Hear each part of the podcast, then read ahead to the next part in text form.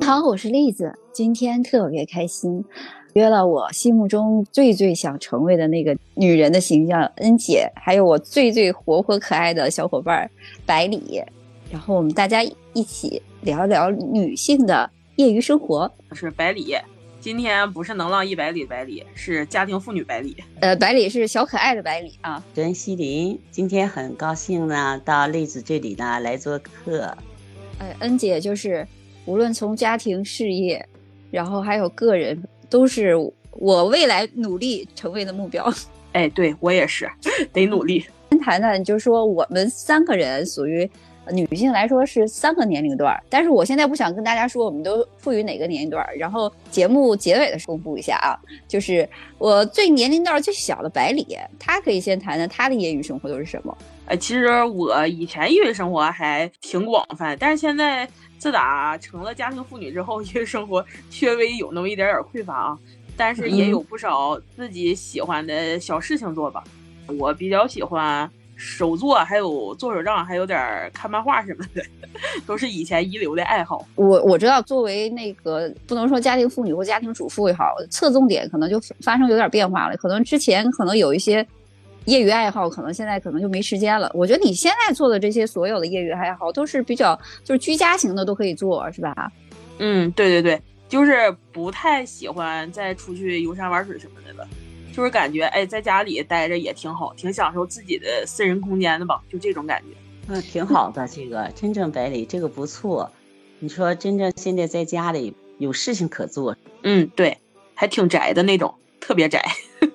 我们俩比较相像，比较宅，在家做那种自己喜欢做的事情。对对对，要不然就是怎么说？我感觉我回归家庭之后吧，可能跟别的小伙伴交流的时候就比较少了，因为他们多数时间都在工作嘛。然后别人在工作的时候，那你不能天天总是在家游手好闲的。虽然就是，呃，做家务也挺浪费时间的，但是我觉得还是应该有点个人追求，不能天天。就是总是把重心放在家里，没有自己的生活。对，那白磊，我想问一下，你现在在家里都几乎做什么事情呢？嗯，就是我每天会把当天发生的事儿做成一个小手账，然后就比方说那个手账里会写写画画呀。然后写些读书笔记呀，还有我看漫画、看追剧的心得。然后就因为我我现在记性特别不好，我怕以后忘了。呃，类似于其实现在这个手账其实还挺流行，是不是？类似于其实相当于日记的升级版啊？对，就咱小时候写那个贴贴画画那日记本，就就那玩意儿吧，记一小小破账，挺有意思的。嗯，对。除了这个事儿以外，还有一个就是。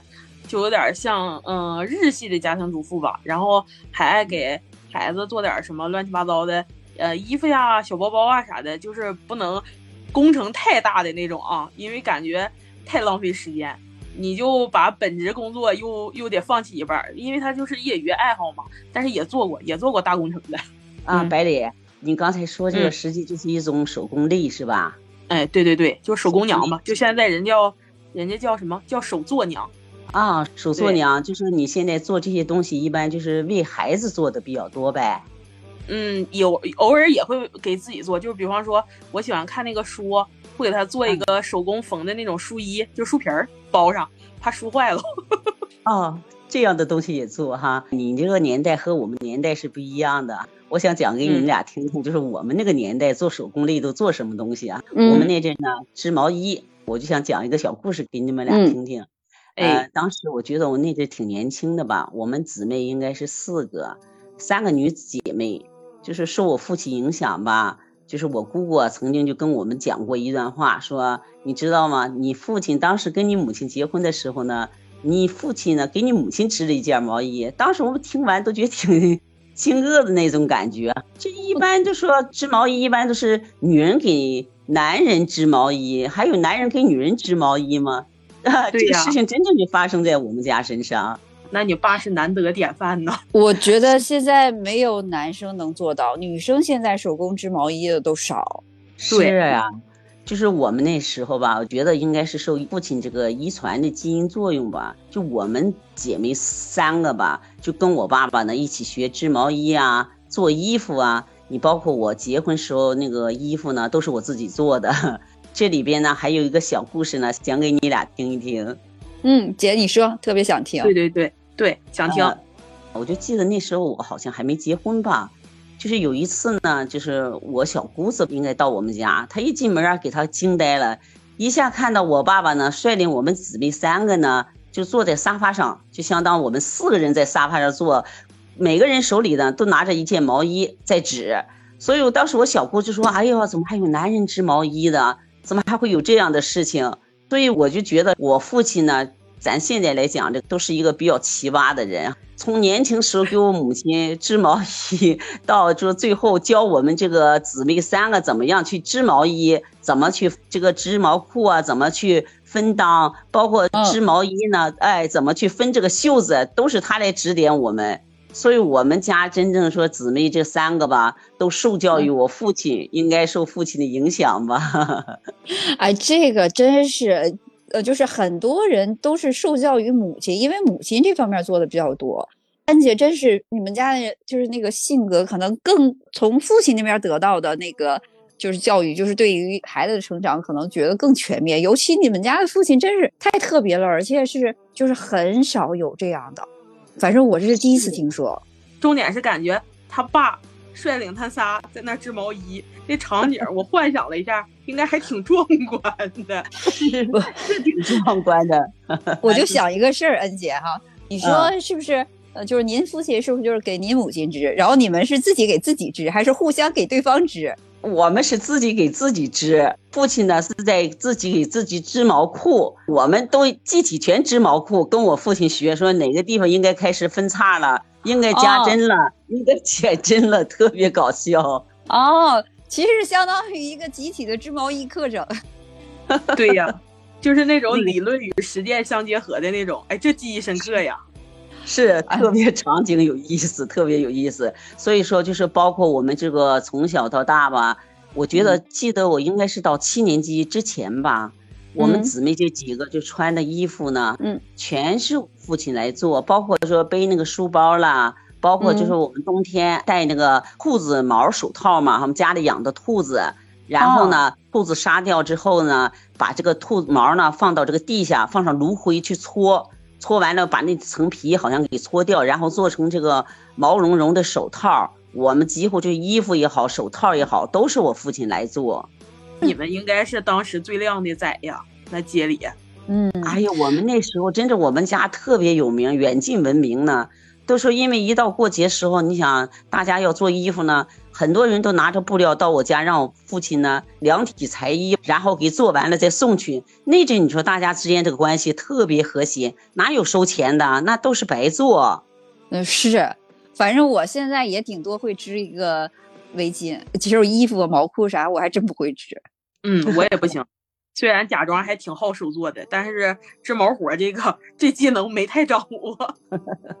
那个百里啊，我还想问问，那你就是说，除了做这个之外呢，你现在就是还有什么爱好呢？你在平时在家这个宝妈呢，在家做什么呢？嗯，宝妈就就是基本上就做这些，然后还还就是读书，然后因为那个手账吧，它虽然就是写一日记本。但是里边吧，你会插入很多东西，就是比方说，还得自己往上画点画点画啊什么的，画点什么，呃，钢笔淡彩画啊，或者你哪天有灵感了，画点什么也可以往里插，就基本上都是比较静态的。虽然我你感觉我这性格可能不是那么太静的人，但是我干的都是可静态的事儿了，真的很棒。哎，百里，我就想，你要是在家读书，读的是育儿书吗？还是读的什么类型的书？是呃，影响我就是思想和思维的书吧，不是育儿的。我基本不怎么看育儿书，我对我家孩子政策就是放养，就是散养。哎，百里，那你觉得就是你，因为你喜欢读书嘛，刚好你可以介绍一下，读了这本书真的对我影响很大。其实，因为大家都读书，因为其实书也很多，很多类型的书，小说呀、文学呀。那你读的这个书，说到底改变了什么？你说你一般都什么时候读，然后怎么读，读什么样的书？嗯，我一般有的时候都早上起来会看一丢丢，然后晚上我家孩子睡着了之后我会看一丢丢。白天的时候基本上就是体力劳作，就是干点干点就是那些能做的活儿。然后早上起来读的基本上就是因为我之前学过学过一丢丢外语嘛，早上起来看的基本就是外语类的，因为我学完了之后我不想放弃，就是我怕我长时间不用我就给它淡忘了，会没事儿。还刷点什么？就是当时学的那个英语还有日语的那个题，会做点这些东西。然后晚上读的那一丢丢，就是我不我不经常听一读书会嘛，听他们读。然后他们在不读的时候，我就还想知道以后的内容，我就把以后的看了。然后最近在读的是王小波的那个《沉默的大多数》，还有一个就是《中国哲学简史》吧。最近我对哲学类的书还是挺感兴趣的。哎，说是说读书这个类哈，就是，呃，我们多学点哲学类的。其实我们在我这年龄段的，其实学哲学类的真是特别少。后来再听人家就是专家介绍说，其实我们这个年龄段特别缺失的就是哲学类的。其实它是开拓你思考的，怎么让你去学习思维的事儿。除了这两本书，别说我也在读，就读书方面还有点共同的地方。哎，对对。因为我感觉这个玩意儿挺能打开人格局的，因为你看我现在就是全职宝妈状态，就是跟社会外以外的交流就挺少的。然后你自己格局再小点吧，我觉得没啥好处，还是得让自己格局大点。那怎么办？就多读书呗，人丑就要多读书。对，读书能成长自己的内心。嗯，对，确实是。嗯，我想问一下栗子啊，那你现在平时的这个日常生活中，你都爱好哪些方面呢？哎呀，百里说的读书，其实我也读，但是那个其实还不是我最大的爱好。其实我更喜欢动起来，呃，静下来其实看书就是可以，呃，动起来的时间是多一点儿。比如我就是业余爱好，喜欢去上那个舞蹈教室去跳跳舞啊。然后再就是从我儿子六岁开始，我就领他去爬山。我们这个大连地区其实那个山不是太高，属于丘陵地带嘛，那个山不高。所以呢，我们爬山最大乐趣不是按正常的那个山路去走，我们都是走的一些，就不是有修葺好的道路的，修好道路的哈。哎，对对对对，我们都是我们都是走的野路，所以我就对自己的 定义就是非典型驴友，你知道不？我还不是纯粹典型的驴友，我就是非典型驴友。我第一次领我儿子去爬山的时候，当时我就跟他们那个驴友团就报名。然后当时人家就问一句的，就因为我报名的时候就说我有小孩儿，嗯，他说你小孩多大？我说六岁，他说六岁能爬吗？啊，我说应该可以吧，因为我儿子就是，呃，他就是可能从小被我带的啊，他就特别喜欢，而且他爬山特别好胜。他说我要爬山，我就我不拍照，我也不看风景，我就要最先爬到山顶的那个人。然后我第一次就领他爬我们当时的那个应该是大连的小黑山，啊，那个小黑山我们也去爬过，嗯，然后走野路对不对？嗯嗯，然后走那个小黑山，然后我们几乎是差不多是最先到山顶的。后来之后，然后我再领我儿子去报名爬山，然后他们就知道啊，就这个小孩儿啊，就是他再不会犹豫说，我说我领我儿子，因为他觉得啊，这小孩儿虽然小，但是他也可以走。我们就是体验，就是在爬山的过程中，孩子就得到那种锻炼，他不需要你抱的，因为那个山上也抱不了你，你就得自己走自己爬。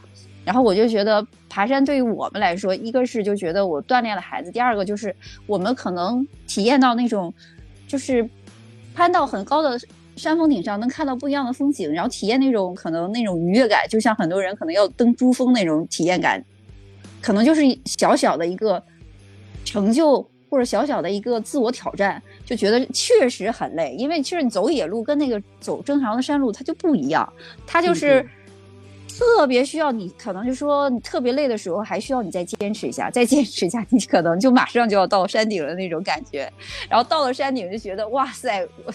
我终于做到了那种，嗯，那你儿子也挺厉害，对对对，栗子，你刚才你说爬这个小黑山，我们也走过你们这个道，我们是高中同学聚会的时候，大家就说今天去爬山，我们走的就是那个野道，但是你们走到了尽头，我们没有，我们走到应该是三分之二的这个位置，知道自己走错了，在走错的过程中呢，就有一部分人呢就上不去了。有一部分人呢还往前走，我记得就当时有一个俄罗斯的一个朋友，人家这个体力特别特别棒，人家走在前边，我们这些人呢都走在后边，走在后边说不能再走了，上边那个道都不知道什么样了，我们班这其中有一个女同学特别搞笑，往下走啊不能走了，你知道吧？你知道她怎么做的？她那个小背包是带硬壳的，她把那个小背包呢放到屁股底下，然后呢这个背包两边带啊给这个腰上一系，她从那往下滑，蹦噔蹦噔蹦噔，像那个小蹦蹦鼓似的，一下滑下来。我们这些人没爬那么高，你知道吧？我们往下走就特别吃力，就男同学吧帮着我们扶着，女同学一个个把住男生往下走，就是那个野路那个石头特别坚硬，嗯，不是那种。完了，那个树杈也特别多。哎，我们那次走是走岔了，完了走的就是你说那个小黑山那个野道，我们也曾经走过。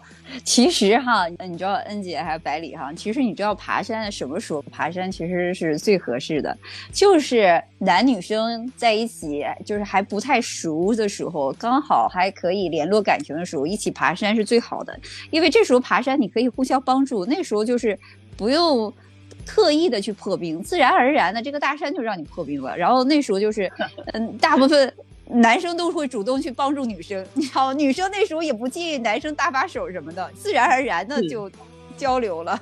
哎，那对那个男生啊，真正像男生的样子，他们就说那种大无畏的帮助大家那种精神哈，真正可圈可点的，挺有意思的。对，就是男人是。那时候挺身而出的时候，这时候就应该他们站出来哈，觉得哎这行小伙儿特别，嗯，懂得 体贴哈，关心人。那时候真的心情老感激的啊！你说幸亏他拽我一下，要不然我都上不去；幸亏他在后面推我一把，你知道吧？要不然我就秃噜下来了，一点都不介意。你说你平时哪有这机会？是哎对。要不咋说男女搭配干活不累呢？是这样的。那么除此之外，那个例子啊，我还想问问，那你还有什么其他那个爱好呢？平时生活中？哎，我当时候其实有一个哈，我不知道大家有没有体会，就是就是静下心来，然后你画画画啊，写写字什么的，然后就对写字这块，我可能就没能就是沉下心来，我就自己画一个画。我画这个画其实挺简单的，其实大家都可以尝试一下。这个画就叫那个缠绕画。这个缠绕画其实很简单，就是呃相同的就是图形，它重复画，就像有一种我们小时候玩的一个就是呃一个小齿轮在一个大齿轮转圈儿，然后就重复画了很多图形。我不知道恩姐、百里小时候你们有没有过玩过，就是用一个小齿小齿轮在一个大齿轮转，然后就重复。呃，齿轮大小不一样，转出来那个花纹也不一样。嗯，我我弄过那个，就是，啊，就是一个齿，齿中间有有一个圈圈，它那个里边那个齿轮各种形状的都有，然后你就按照它那个齿轮那个轨迹画出来的那个样，然后就是挺千变万化的。对，我知道那个东西，我也玩过。嗯，其实缠绕画其实有点类似，像人工去画一个重复的图形，你编织出来，然后就是一个呃人为的画出来一个重叠的一个像一个花形一样。画那个缠绕画其实很简单，有简单的图形，有复杂的图形，然后你就需要重复重叠的去画就可以。我觉得画这个画其实你不是提高你那个就绘画技巧上倒是要求不高，就是它能让你沉下心来，然后那时候你会就是。思思维特别专注，然后能让你心平气和的去做一事儿，好像那时候你的思想就是放空了。然后我看柴热画，他怎么介绍他呢？他属于一个叫什么？他就是很有一个很很高大上的一个名字，叫大脑瑜伽。哦，头脑的瑜伽，这这个呃不需要绘画技巧，就是一个呃一张白纸，一支就是对一张白纸是吧？对，没有标准，然后你不需要刻意觉得画的好还是画的不好，它也不需要有太多的技巧，就是你只要照人的图形，按他的方法做，哎，你突然发现其实就简简简单单的什么一横一竖，你可能把它穿起来，它就是一幅画，但是它是有一个交错性的那种，嗯。嗯嗯嗯，就是千人千画呗，每个人画出的图画是不一样，就相当它是一个心灵的画作，是吧？对对对对，嗯，就是在这个过程中，也就是靠这个人脑，他就很容易进入到自己一个这个冥想的状态。说在这种意识下，你的心智也好，你的知觉也好，你的这个知识也好，就是能够迅速的不费这个吹灰之力吧，就共同的去运转这个画，然后呢，创造出能让人呢减少压力。对对对对对对，是可以的。嗯，你所有的想法都在这个画中了，你就是不能去思索其他的东西，那你无形中呢就把你这个压力呢去减少了，你自己就靠你自己的想象力在作画，而且呢还它还可以是无限的在这个延伸你的想法所产生出来的各种各样的呢，嗯不同的图案，各种不一样的这个个性的画，对。对，是因为我也我也会画那个缠绕画，但是我画跟那个栗子画是不一样的，是因为我学那个钢笔淡彩，起初他说要练线条，然后在你不知道练什么时候，我就是用那个练的。但是后来我在网上看一个教缠绕画的一个小朋友吧，他就说他以前有躁郁症，就是整个人特别暴躁，然后外加有甲亢，然后他就说。他自打画了缠绕画之后，嗯，然后整个人就平静了好多，然后对心情还挺舒放的。那也就是说他静心了，能沉下来了。哎，对，是，嗯，画这个缠绕画呢，应该是很好的一项这个活动，就是它能让你这个心静下来，不能浮躁，然后呢去愉悦你的心情。嗯，而且，呃，恩姐这个画其实真的任何人都可以上手，无论是小孩、大人还是年长的人都可以上手。他就是你画错了也无所谓，他都不影响。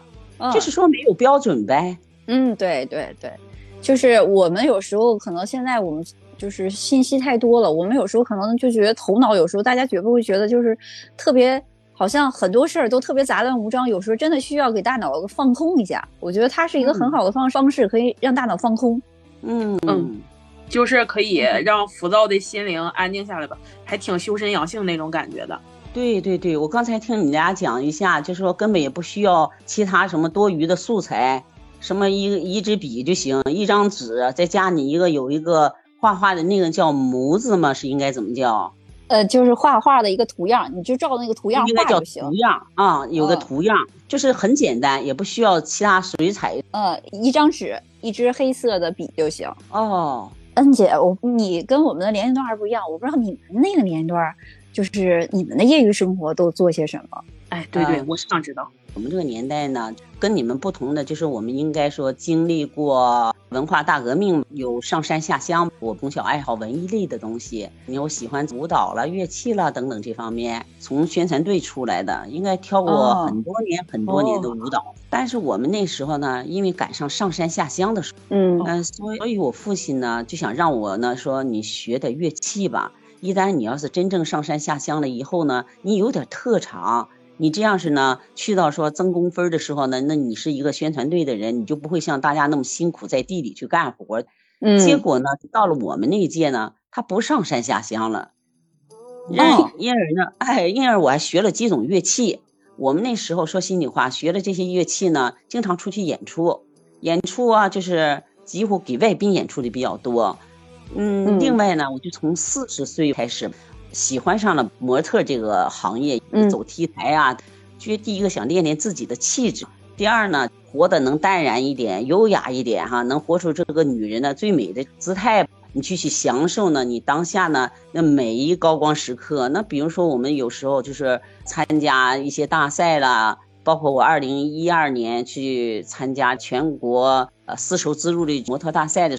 实际这一切呢，只是自己想拥有一个非常开心的、优雅和淡定从容的这个心态，展示出你这个豁达的、乐观呢，或者积极向上的精神的风貌，让自己有一个好的心态。而且呢，你还能坚持自己的爱好，你的生活呢就觉得处处都是精彩，处处都是风景。在模特这上坚持了不到二十年，嗯，那也挺厉害的呀。就是喜欢，每个人呢做事情要做你擅长的。做你喜欢的，你热爱这项，那你就坚持。我当时就是这样想的。嗯，我们这边也有，但是就没有像恩姐那么大的舞台。他们其实就是一种乐趣，就是我我无所谓去有没有一个这样舞台，但是我觉得我在享受这个过程。我真的就觉得他们有的男生都参加这个模特队，就是而且都是那种年长的，就是都是退休的人，就是我觉。哎，对对对，是吧？对对对，反而觉得可能时间上的原因哈，我觉得年轻人反而倒没有那个什么，中老年的那个这个这个模特队反而就是做的红红火火的，就可乐呵了。我觉得他们是是这样。现在年轻人这个工作的压力非常大，他们没有那么多闲余的时间，还要教育自己的子女。那你像我们现在这个年龄的人呢，大家不能孤单的生活吧，能让大家抱团在一起，拥有一个快乐的心态，让自己余生过得好一点。哎，我觉得是是，我我觉得真是就是这个，我觉得业余生活你想做什么，就是第一，我觉得大家你就是根据你的爱好来，但是一定说我就不能局限于说我只是一个女性，我。然后我就突然觉得，如果你说别人，就是说包括你自己的家里人或者其他的人都觉得，嗯，你看你就应该做好这个角色。但是我想告诉其他人，说告诉家里人也好，告诉其他的女性也好，我除了有一个这样的角色，我还有一个特别重要的角色，就是我自己。是，你是妈妈的角色，你是妻子的角色，你是女儿的角色，你也更是你自己的角色。对，哎，对，所以今天听大家的分享，就觉得真是，就是无论我们现在在做什么，其实不能丢失我们自己。你不能就是说在取悦别人的时候，更重要的应该先取悦自己。你得让自己活得开心，你才能让别人活得开心。对对对对，嗯，嗯，其实我我们今天聊了不少东西。哎呀，今天还是那一句话，就觉得。呃，女性要有自己，先要有自己，然后才能有其他人。先要取悦自己，然后才是取悦别人。自己活得精彩，然后所有人跟着你才能一起生活的精彩。哎，对对对，要不然你说你自己都不快乐，你怎么带给别人幸福呢？是这样的，二八法则，百分之二十呢要给了爱情和这个情感的关系，百分之八十呢是用来呢努力的去成就自己。做一个优质女人，要活出呢自己的独立，精神上的独立，经济上的独立，还有情感上的独立，把自己呢活得更美、更灿烂，活出自我，不能为别人而活，要让自己呢展现出自己的自信也好，要自己要爱自己，所以呢选择权在你自己手里，把握好自己的命运，我们自己就是人生的导演。嗯，对，哎，其实。我我我前提给大家抛了一个悬念哈，就是我一直没跟大家说我们三个人的年龄段到底是多大，但是我们三个确实是三个年龄段，但是聊过之后，我觉得我们仨也就不过三十而已。哎，对，确实是。精彩的人生不在于你在哪个年龄段，而是在于你怎么去活。对，这样。行，那今天我们的话题就先到这儿。嗯，对，拜拜。